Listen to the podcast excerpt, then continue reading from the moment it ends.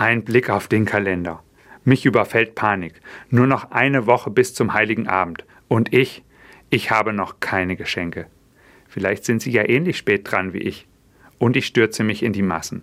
Ich hetze über den Weihnachtsmarkt, werfe Blicke in die Schaufenster, an denen ich vorbeigeschoben werde, renne von einem Kaufhaus zum nächsten. Was soll ich nur schenken? Meine Laune sinkt von Minute zu Minute. Im nächsten Kaufhaus erstmal die Rolltreppe ganz nach oben. So ist meine Strategie. Vor mir auf der Rolltreppe steht eine junge Mutter. Ihren kleinen Sohn hat sie an der Hand. Ich höre, wie er fragt: Mama, warum sind alle Leute so schnell?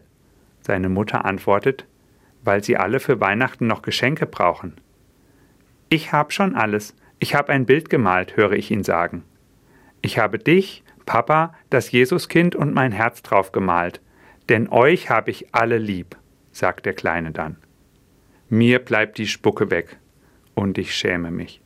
Wieder einmal bin ich in die weihnachtliche Geschenkefalle des größer, teurer und immer noch besser getappt. Als Religionslehrer müsste ich es ja eigentlich besser wissen, worauf es beim Schenken ankommt.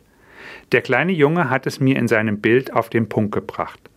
Und mir wird wieder bewusst, es kommt nicht auf große und teure Geschenke an. Das Wichtigste ist, dass ich etwas von meinem Herz, von meiner Liebe weiterschenke.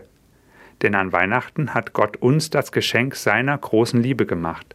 Er hat sich uns in Jesus, dem kleinen Kind in der Krippe, geschenkt.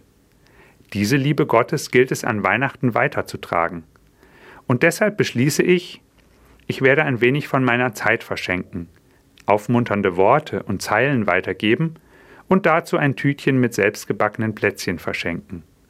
So kann ich den Menschen, die mir wichtig sind, am besten zeigen, euch habe ich lieb.